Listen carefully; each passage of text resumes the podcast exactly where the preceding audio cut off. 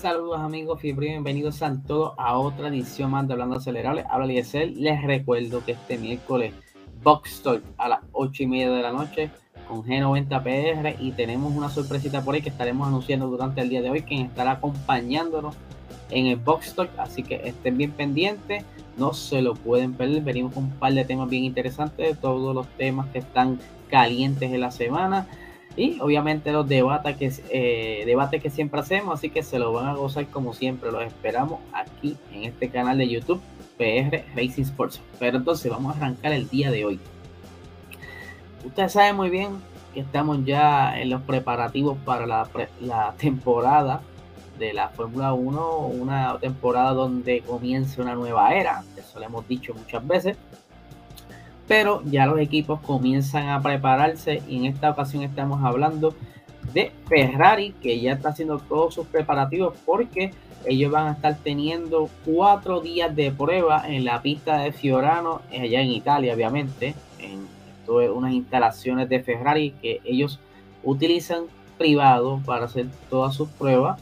Y ahora que eh, en esta nueva eh, normativa hay una regla donde permite utilizar eh, el monoplaza más reciente. ¿Por qué?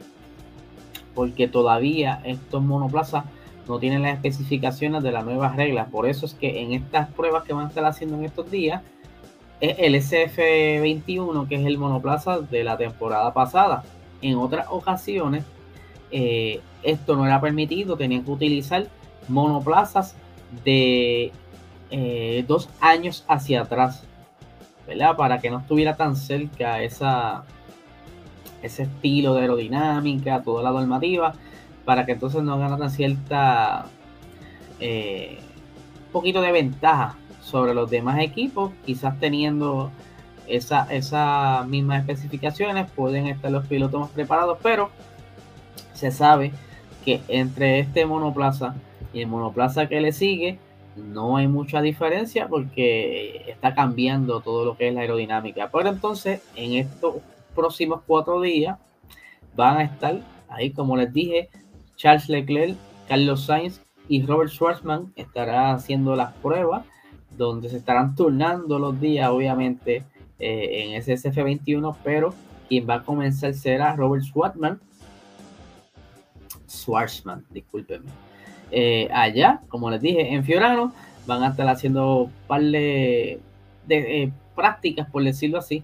No, no van a estar haciendo, no van a estar probando cosas nuevas, sino van a estar más bien preparando esos cuerpos para lo que será entonces esa nueva temporada, que estén ya sintiendo toda esa, esa fuerza G, ese cuello se mantenga en, en forma, los reflejos, todas estas cositas y obviamente el chamaco de la Fórmula 2 aprovecha para seguir acumulando horas en el Fórmula 1, que quizá más adelante puede que lo veamos por ahí en alguna escudería, quién sabe, si entonces sucediera que eh, Nick eh, Mick Schumacher no quisiera continuar en la Fórmula 1 o lo firme en una escudería y se abre una plaza en Haas, pues entonces pudieran acomodar en ese asiento a Robert Schwartzman junto a Nikita Mazepin o quién sabe eh, en el mismo equipo de Alfa Romeo si es que One You Show no da la talla este año. Vamos a ver qué pasa, pero ese es uno de los eh,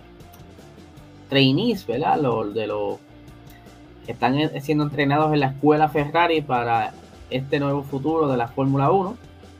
Vamos a ver qué traen todo esto y esperamos que entonces Ferrari traiga eh, los clips para ver qué tal les fue. Esa pista la utilizan para eventos privados, probar su eh, proyecto de Ferrari, como también lo están haciendo ahora los tests con este fórmula de, la temporada pasada. Pero vamos ahora a hablar el tema principal y es que ustedes saben que no es la primera vez que la Fórmula 1 da un salto quizás de normativa que cambia drásticamente cierto aspecto del monoplaza.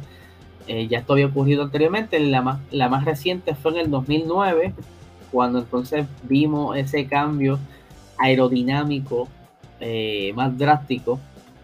En pantalla, lo que están en YouTube van a estar viendo ahora mismo el Brown GP, que esto fue luego eh, lo que es hoy día Mercedes. Este equipo era de Ross Brown y pues fue construido dentro de lo que quedaba del equipo Honda y sacaron este carro que dio bastantes peleas muy buenas.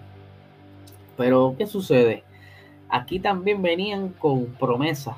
Ellos querían eh, ajustar esas partes aerodinámicas para entonces tener quizás mejor oportunidad de rebase, tener mejores batallas, que ciertas cosas que estaban, que ya los equipos se habían sobrepasado, eh, eh, Habían estirado tanto ese reglamento que ya era algo absurdo y para recoger quizás un poco esas brechas locas que habían hecho los equipos, estirando tanto ese reglamento, pues encontrarlos de nuevo bajo una normativa. Pero lo que sucedió, en ese entonces las normas no, no fueron quizás muy bien interpretadas de la manera en que se escribieron y es entonces donde obviamente los equipos vienen y comienzan a buscar esas partes de oportunidad, esas zonas grises donde ellos pueden eh, sacarle el mayor provecho al reglamento y poder tomar esa poca eh, ventaja sobre los demás.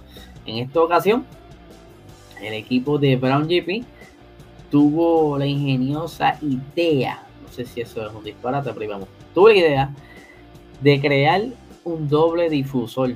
O sea, tenía eh, el difusor, para los que no sepan, eh, lo pueden ver a través de YouTube, ¿verdad? Los que están viendo YouTube están entendiendo lo que les quiero hablar, o lo que les estoy diciendo, disculpen.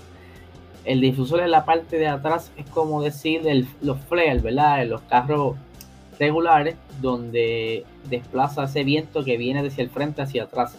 En esta ocasión, ellos metieron dos en uno para obviamente tener mejor drag y pues, sacar toda esa turbulencia posible del monoplaza y hacerlo eh, tener la mayor velocidad posible en recta. Eso fue una de las situaciones. Obviamente los equipos se quejaron, pero no hubo no hubo nada, simplemente pues, los dejaron correr así y entonces los demás equipos comenzaron a intentar hacer lo mismo. Aunque obviamente no, no fue lo mismo. Eh, ya Brown GP había hecho este super diseño y pues le estaba sacando provecho. De hecho, ese año ellos ganaron, si no me equivoco. Eh, le fue súper ese año. Eh, por aquí les voy a seguir contando de los diferentes problemas que hubieron, ¿verdad? O, listerías, por decirlo así. en esa temporada, déjame cambiar aquí la foto para que vean lo que les voy a mostrar siguiente. Ajá. Aquí están viendo, a los que están en YouTube, la diferencia entre el Ferrari del 2008 y el del 2009. Porque eh, la FIA, como podrán ver, ellos querían también eh, controlar el aire sucio, porque siempre han tenido este problema y han estado poco a poco, eh, según las investigaciones, tratando de encontrar la mejor manera de deshacerse de ese aire sucio para tener entonces una mejor velocidad en pista, tener mejores batallas, etcétera. En la parte izquierda es el modelo del 2008, mientras que el del lado derecho es del 2009. Ellos elevaron el alerón trasero para eh, buscar el mejor drag, eh, sacar la turbulencia hacia arriba lo más posible y también tomaron el alerón delantero y lo agrandaron. Como pueden ver, eh, en la parte del 2008 apenas y llegaba a la goma. Ya en este, en este nuevo reglamento de ese año 2009, ellos lograron que entonces el alerón estuviera a la par que la goma. Obviamente para tratar de tener un mejor control del monoplaza teniendo esa, ese downforce centralizado en la parte eh, de abajo del monoplaza y que no fuera, no estuvieran jugando mucho con ese centro de, downforce. Eh, vamos a ver la siguiente. Otra cosa que estuvieron introduciendo ese año es para aplicarlo en arroz y habichuela. Era como un DRS, pero en el alerón delantero. Aquí en lo que están viendo en YouTube, están viendo el device, que era como un flap que estaba instalado en la parte lateral del, del, front wing que controlaba el piloto el, las posiciones del front wing. Esto con el tiempo, pues dijeron, contra, todo debe funcionar mejor atrás y es donde entonces se traen el DRS. Pero obviamente, eh, dado a las oportunidades que tenía el, reglamento, varios equipos y el ejemplo que les voy a mostrar es el de Brown GP, que ellos cogieron y jugaron con el reglamento y quedando dentro de lo que es la normativa para entonces atraer ese alerón que se podía ver ajustable como si fuese el DRS más al adentro, no como el de McLaren, que era el de la foto anterior, que estaba en la parte de afuera, aunque aquí no se aprecia mucho, pero en la parte que se mueve es esa parte de afuera, mientras que Brown GP tenía entonces ese pequeño alerón eh, o esa aleta que se mueve más al centro, obviamente con toda esa malicia para cómo jugar con la aerodinámica y sacarle provecho a su doble difusor que, que ya tenían en combinación. Otra cosa que al igual que en esta temporada son los batchboards, que son estos, estos, estas aletas que están en la parte de al lado del monoplaza. En ese año también intentaron eliminarlas, pero eh, los equipos eh, siguieron metiendo presión para que se quedaran y así lo hicieron, dejaron los batchboards y pues obviamente esto le da oportunidad más a los equipos a jugar con cómo fluye el viento en esa área y cómo sacarle provecho. Lo hemos visto con Mercedes, que fueron unos genios en cuestión de perfeccionar esa zona en su monoplaza en estos últimos años y pues para evitar todo este revolú de que todos tuvieran quizás un diseño distinto y para hacerlo quizás más estándar y así controlar más a, a lo que es la carga aerodinámica y encajonarla para que no haya tanta diferencia, pues entonces se eliminó esa zona eh, en, este nuevo año. Y obviamente aquí están viendo lo que es eh, el concepto que será este nuevo año, eh, donde ¿verdad? la gran parte de la fiesta está apostando con que no quiere repetir esos mismos errores de lo que tuvieron tantos dolores de cabeza en el 2009.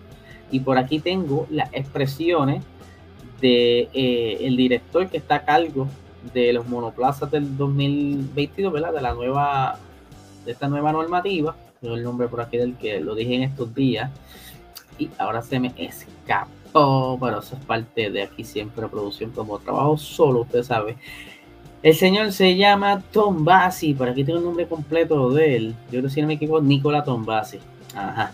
Y aquí tengo las expresiones de él. Dice, hay dos o tres cosas que en retrospectiva retrospectiva habremos hecho un poco diferente, pero no diré cuáles son. Pero en el trabajo en el 2009 fundamentalmente claramente se incluyeron muchos menos detalles, pero las cosas clave aprendidas durante ese trabajo fueron correctas.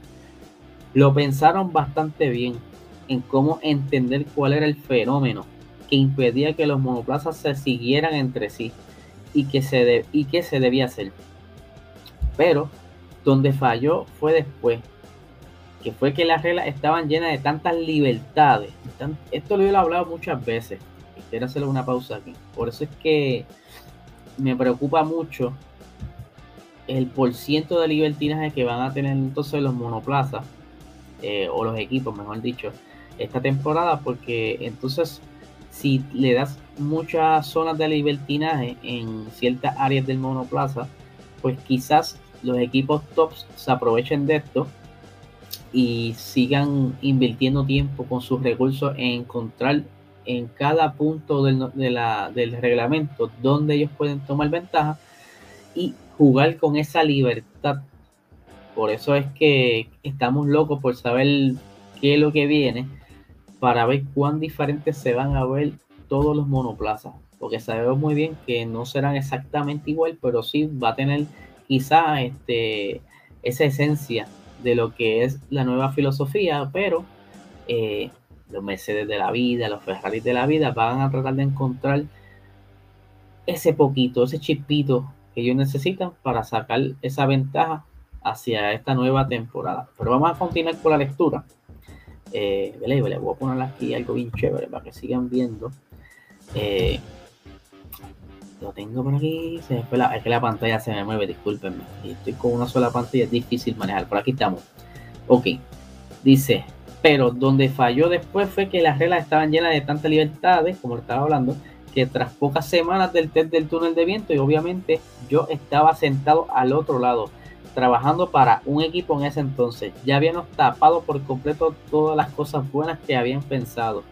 Las reglas estaban escritas de tal manera que si eh, si quisieras, podrías hacer un, monoplaza que fuera fácil de seguir, pero que era, fuera bastante lento. O podrías hacer un Fórmula 1 rápido que ignorara por completo todas esas cosas de mejorar en las carreras.